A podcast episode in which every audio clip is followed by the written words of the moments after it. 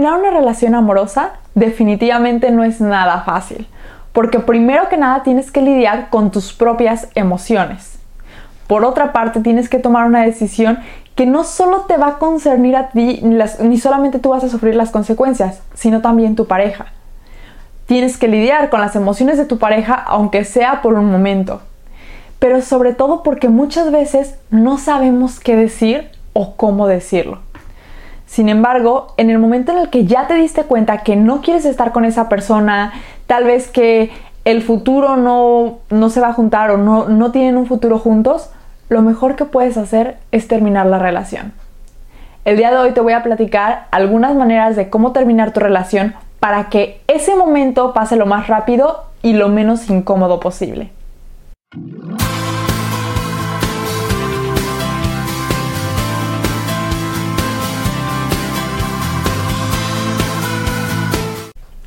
Hola a todos, ¿cómo están? Bienvenidos aquí al podcast de Emotional Wellness. Yo soy Andrea Sotomayor y soy psicóloga. Y el día de hoy te voy a platicar uno de los temas por los cuales la gente viene más a consulta, que es todo ese tema de las relaciones amorosas.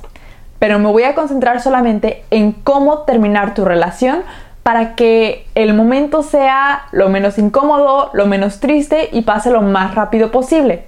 Sin embargo, y es muy importante aclarar, te vas a sentir incómoda de todos modos, te vas a sentir triste, tal vez enojada, vas a tener todas estas emociones porque son parte de la experiencia y no hay nada que puedas hacer para evitarlas o para no tenerlas porque si no terminarías evitándolas, que como ya te lo he dicho muchas veces, no es algo que debamos hacer, es algo que nos daña más a futuro. Pero antes que nada, no te olvides de darle like a este episodio, de suscribirte a este podcast y de compartirlo, dejarme tu comentario. Me ayudas muchísimo. La pauta número uno para poder terminar tu relación es hacerlo lo más pronto posible. Vamos a decir que el día de hoy ya tomaste la decisión de que no quieres estar con esa persona, que no es para ti, que no es la indicada. Hazlo pronto, hazlo en caliente por dos razones. Primero que nada porque tus emociones van a estar frescas, tus pensamientos van a estar frescos y tú vas a estar más seguro de lo que estás haciendo, de por qué estás tomando esa decisión. Pero por otra parte, porque si no lo haces pronto, hay una gran posibilidad de que digas, ay, ¿sabes qué? Es que estoy buscando el momento adecuado y ese momento adecuado nunca va a llegar. O es que, ¿sabes qué? Oh, no me animé el día de hoy, lo voy a hacer mañana y ese mañana se convierte tres años. La pauta número dos es recordar que de desamor nadie se muere. No sé si alguna vez te han roto el corazón, pero si lo han hecho, te podrás acordar de esa sensación tan fea que sientes que nunca se va a pasar de tristeza, enojo, confusión, de preguntarte por qué, por qué. Pero sí se pasa, sí se acaba, sí superas a la persona. Y es muy importante recordar eso porque no sabes cómo tu pareja va a reaccionar cuando le estés diciendo que ya no quieres estar con ella. Y si tu pareja reacciona como que, ay, pues está bien, ni modo, luego vemos, pues fácil, ¿no? Pero si reacciona como de, me voy a morir sin ti, no puedo vivir sin ti, no me dejes, te hace a ti la decisión más difícil. Recuerda que por muy triste que esa persona se sienta, por muy irreemplazable e inolvidable que tú te sientas, la persona lo va a superar. Y si por algún motivo llegara a desarrollar depresión o comenzar con chantajes de, oye, es que si tú me dejas me voy a suicidar, es muy importante que tú recuerdes que esto no lo ocasionaste tú. Es algo que esa persona ya tenía y que es muy importante que su, ahora sus redes de apoyo pues lo apoyen, pues que lo ayuden a encontrar ayuda profesional para que la persona lo pueda superar y que tal vez tú lo seguirás apoyando, pero no quiere decir que te quedes en esa relación. Tal vez tu responsabilidad va a ser que si tu ahora expareja te empieza a chantajear, pues que tú le digas a alguien que esté cercano que lo ayude a encontrar esa ayuda. Pero no te quedes en una relación porque pienses que la persona va a sufrir. Número 3. Este es uno de los puntos más importantes para mí porque es algo que he visto que se repite mucho y es pedir permiso para terminar una relación. Conozco gente que se ha tardado dos años y medio o incluso más en poder terminar su relación porque es que la otra persona no quiere. Pedir permiso no quiere decir que le vas a decir, oye, ¿me das permiso de terminar esta relación? Simplemente le dices, la persona, sabes que ya no quiere estar contigo, tu pareja te dice, ay, no, yo sí, vamos intentándolo. y lo vuelves a intentar y es algo que se repite y se repite y pasan años y tú ya sabes, tú ya estás completamente segura de que la relación no va a funcionar, tal vez de que la relación incluso te está dañando, pero como la otra persona no está segura, tú sigues sin quedarte firme en esa decisión y decir, ¿sabes qué?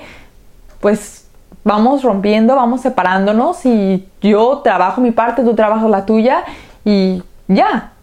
No pidas permiso para terminar tu relación. Toma tu decisión, hácelo saber a la persona, dale la explicación que la otra persona tal vez necesita y sigue adelante con tu vida. Número 4. No des señales contradictorias. Terminar una relación también se hace difícil porque ya tienes una rutina con esa persona.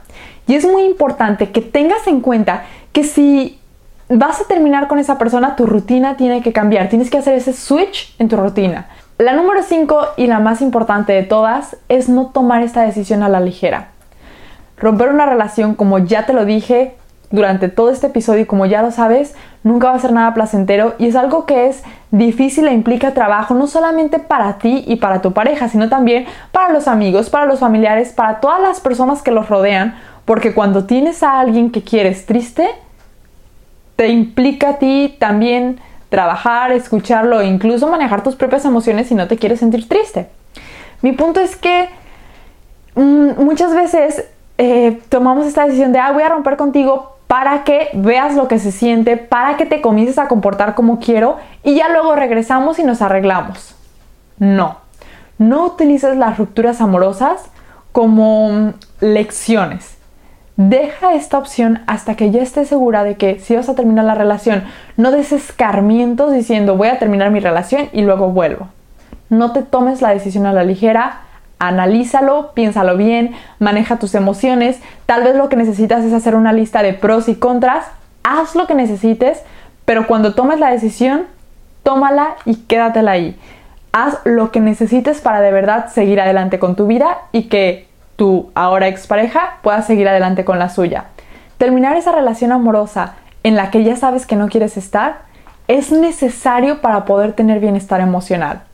Yo sé que al principio te va a traer momentos muy tristes, muy incómodos y tal vez muy difíciles, pero a largo plazo te vas a sentir mejor, porque si te quedas ahí por evitar esas emociones incómodas al principio, te vas a lastimar de todos modos porque te estás diciendo que tú no eres importante, porque estás en un lugar en el que sabes que no quieres estar. Te estás bajando la autoestima, te estás quitando amor propio, no te estás respetando. Así que, aunque sea difícil, si ya no quieres estar ahí, termina tu relación. Esto te va a llevar a tener bienestar emocional, que como ya sabes es siempre una prioridad.